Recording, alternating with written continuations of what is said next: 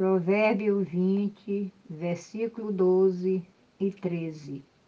O Senhor nos deu olhos para ver e ouvidos para ouvir. Se você gastar o seu tempo dormindo, acabará pobre. Trabalhe e terá comida com fartura. Palavra de sabedoria.